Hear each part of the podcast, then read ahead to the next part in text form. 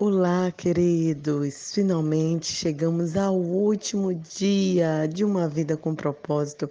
Que alegria ter terminado, ter caminhado com vocês até aqui. Vocês me fortaleceram para não permitir que eu desanimasse, né, no caminho da devocional, e eu espero que vocês também tenham encontrado essa força para dia após dia buscar e entender, saber o que Deus realmente quer para nossa vida. E o dia de hoje é vivendo com propósito. A palavra de Deus diz que em Atos 13, 36, Davi serviu aos propósitos de Deus em sua geração. Sabe, queridos, viver com propósito é a única maneira de viver de verdade. Todo o resto é apenas existir. A maioria das pessoas lutam com três questões básicas da identidade. A primeira é: quem sou eu? A segunda, que importância eu tenho? E a terceira, o impacto. Qual é o meu lugar na vida? E a resposta de todas essas três perguntas são encontradas nos cinco propósitos que estudamos. No cenáculo, quando Jesus concluiu o último dia de ministério junto aos discípulos, ele lavou os pés deles e, como exemplo, disse: Agora que vocês sabem essas coisas, serão felizes se praticarem.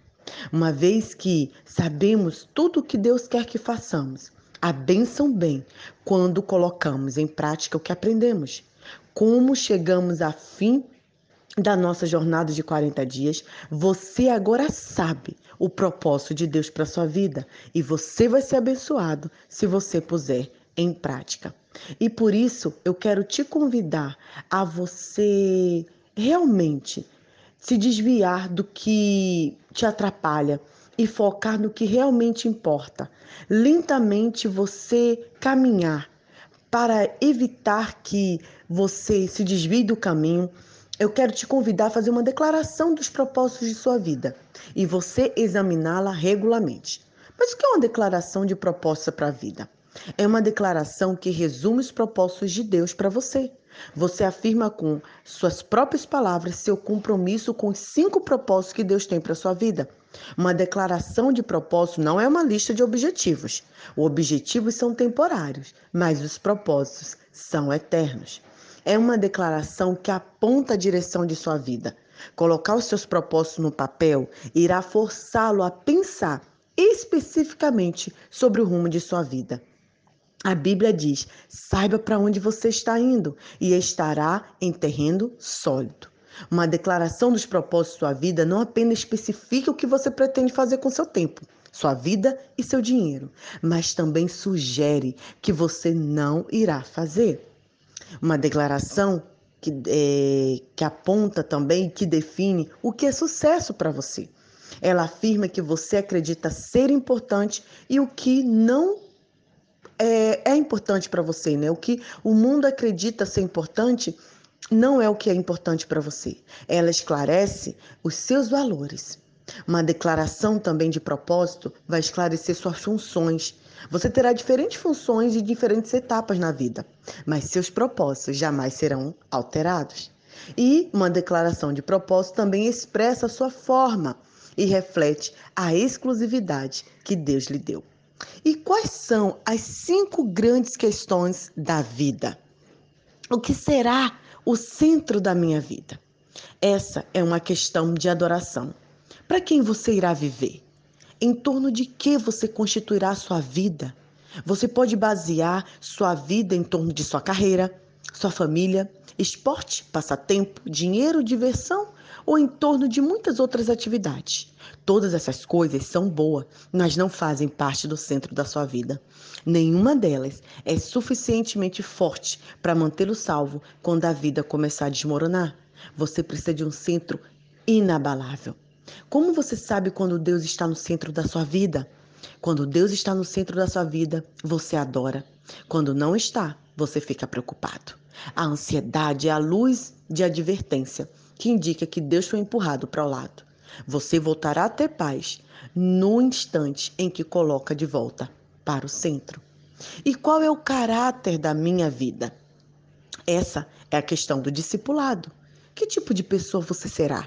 Deus está muito mais interessado em quem você é do que no que você faz.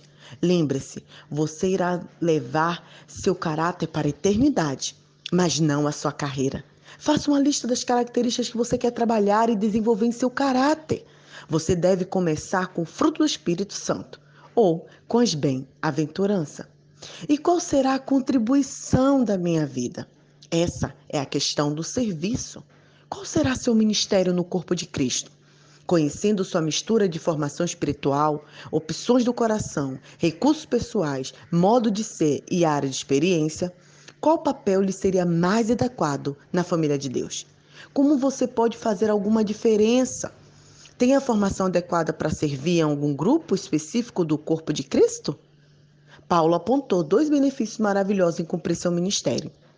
Porque isso que vocês fazem não somente ajuda o povo de Deus que está necessitado, mas também faz com que eles façam muitas orações de gratidão a Deus. E qual será a mensagem da minha vida?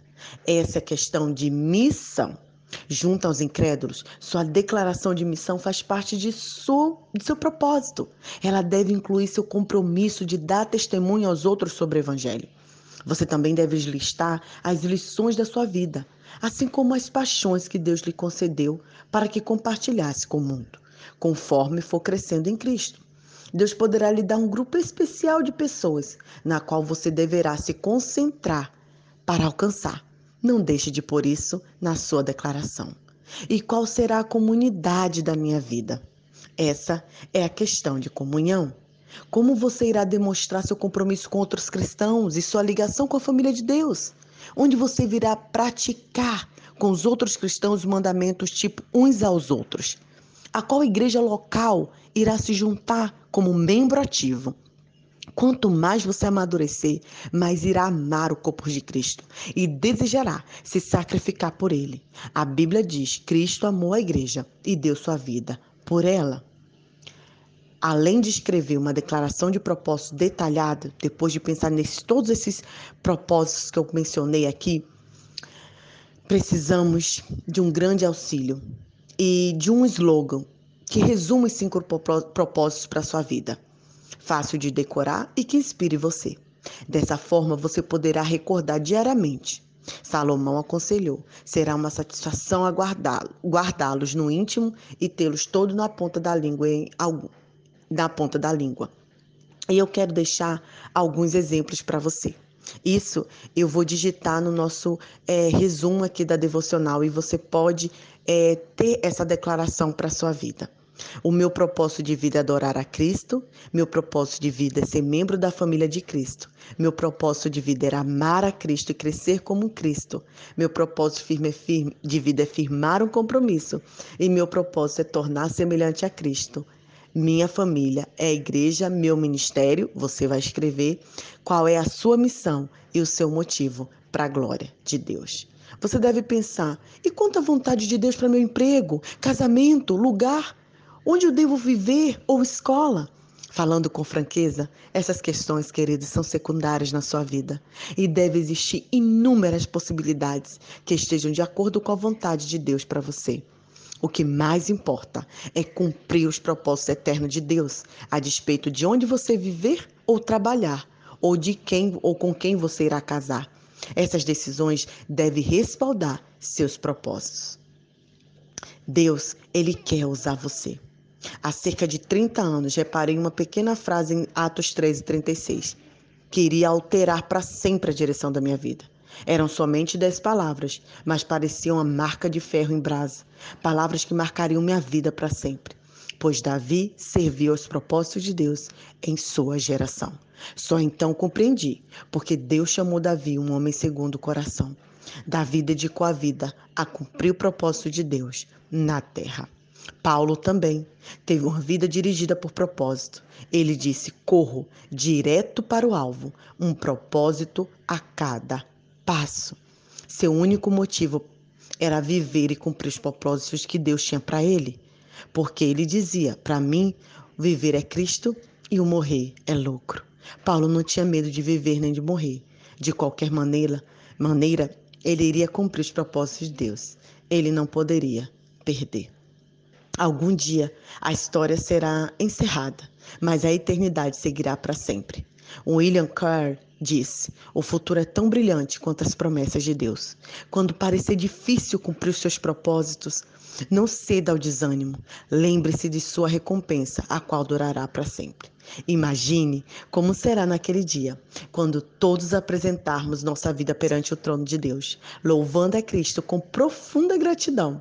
Juntos nós diremos: Tu, Senhor, e Deus nosso és digno de receber glória, honra e poder, porque criaste todas as coisas e por tua vontade elas existem e foram criadas. Nós louvaremos pelos seus planos e viveremos para seus propósitos eternamente. E para meditar, quando irei parar para escrever minhas respostas às cinco grandes questões da vida? Quando colocarei meu propósito no papel. Um grande abraço para você. Que Deus abençoe. E nós vamos retornar ainda com o um resumo dos cinco propósitos de Deus para a nossa vida. Para você que chegou até aqui, vamos compartilhar e caminharmos juntos. Vamos continuar caminhando. E Deus, com certeza, fará grandes coisas através de nós.